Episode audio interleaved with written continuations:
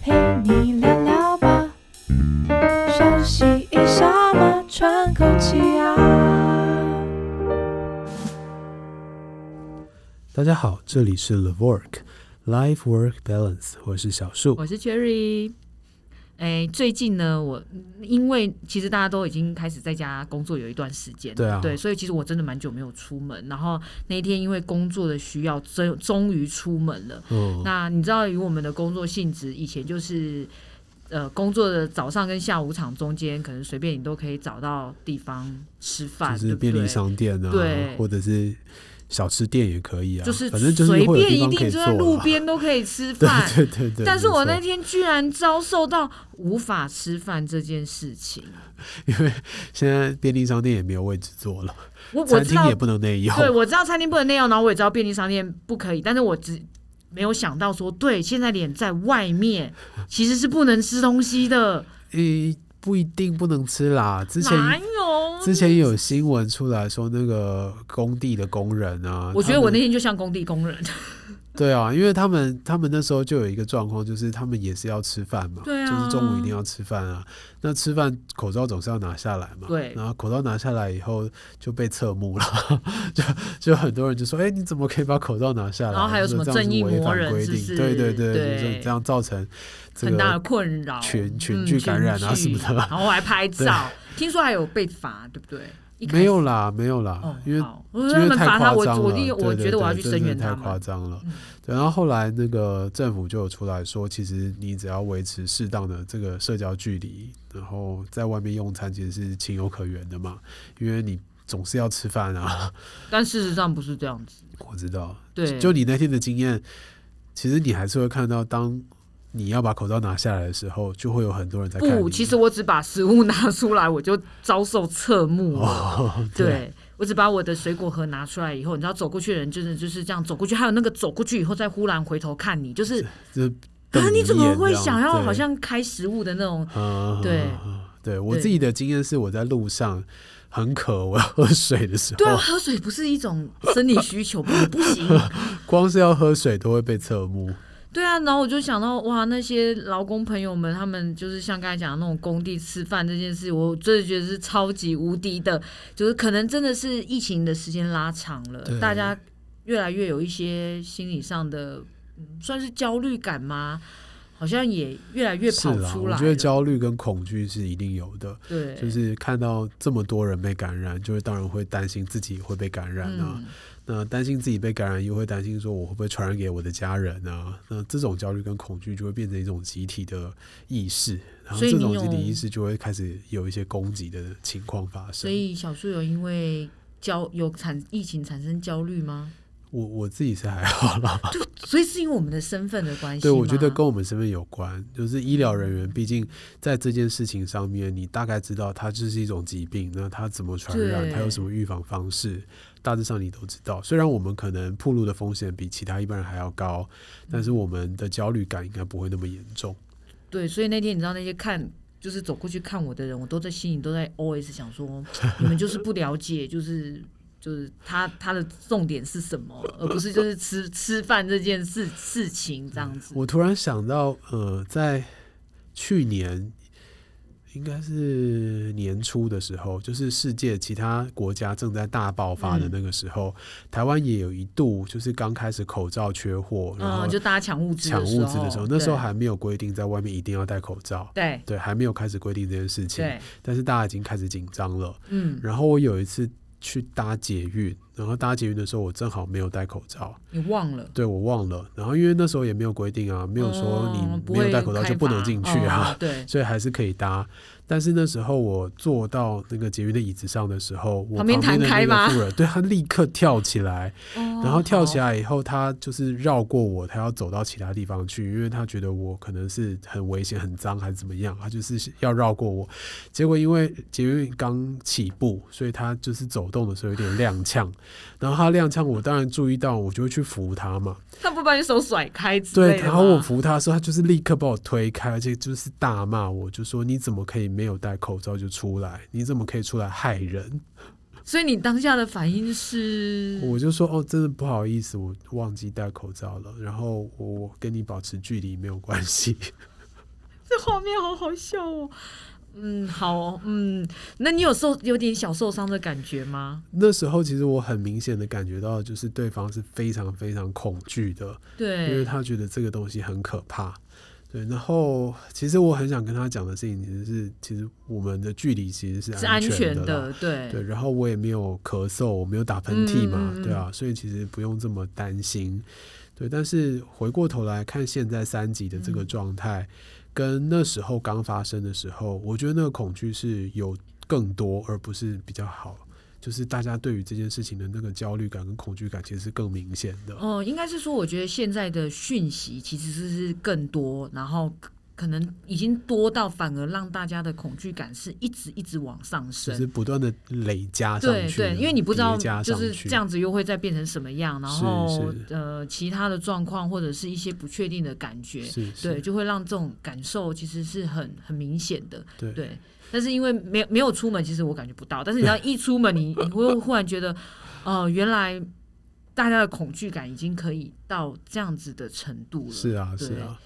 所以这个情况，我就觉得有一点，嗯，无力，就是会觉得说，哎，好像。可以再多做一些什么，让这种恐惧感降低，或者说至少虽然大家是恐惧的，但是至少在这个情况底下，我们还是可以保有人对人彼此的一个体贴温暖。对，我觉得应该还是要有一些，因为。说实在，现在的气温在正中午在外面一定是很热，是啊，对。然后会有人正中午在外面，然后坐在那边，他可能有不不管是喝水或吃东西的需求，是基本上一定是他也不是非愿意，一定是不得已。是的，是的，没错。所以，所以就是要回归嗯、呃、最根本的一些东西了，就是当我们去体贴对方的时候，我们理解他为什么会需要在那个地方吃东西，或者说我们理解说他为什么需要在这个时候把口罩拿下来喝水。对，当我们理解了以后，再加上现在有一些比较正确的教育的资讯出来，我们知道说，诶，在这个情况，在这个距离底下，对我来讲其实不会有影响。嗯，那这时候我们应该要放下那种投以注目的眼光，不要。就是额外的施加压力哦。讲到这，我忽然想到，我那天去卖场买东西，就是然后现在只能一周才买一次嘛，对。然后去采买的时候，然后因为最近温度真的很高，其实你光可能从家里出门到，然后他们的那个酒，现在有一种比较新式，是酒精感应的时候就会顺便量手温，他量的是手温，他就大叫，因为外面很热，不是对，然后他就啊大叫，然后我旁边的所有的人就转头过来看你，我就看着那个店员。非常的镇定，然后我还看着他一眼，我想说，哦，他也太镇定。然后后面旁边的就是进来的那个奶奶，对，对奶奶就非常，她真的是不夸张，非常大声的说：“阿里阿里家修奶出来，哇靠！”然后就叭叭叭叭在后面呃省略万字这样子。然后，其实我在那时候真的白眼已经不知道翻到哪里去了。然后，然后他就一跟着那个就是在外面呃就是。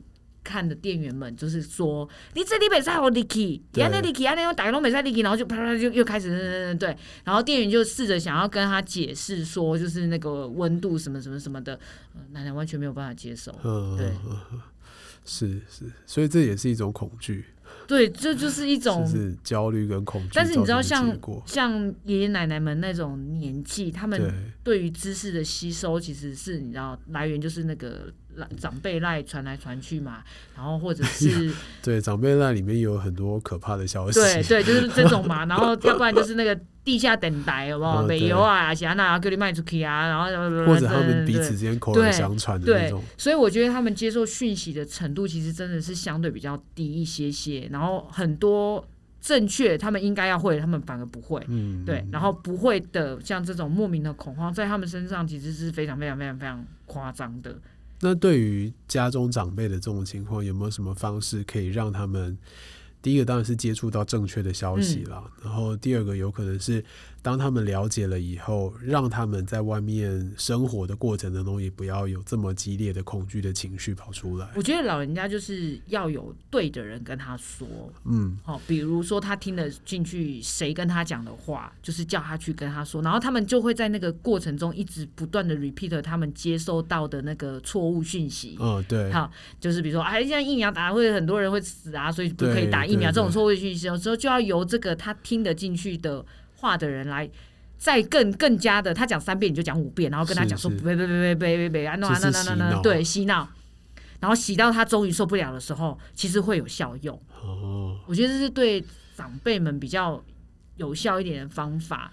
然后我我觉得其实像一些卫教资讯啊，因为他们得到了我们，所以我们以后要去铺电地下电台的那个 管道，他们真的很爱相信那些里面讲的，就是任何的东西。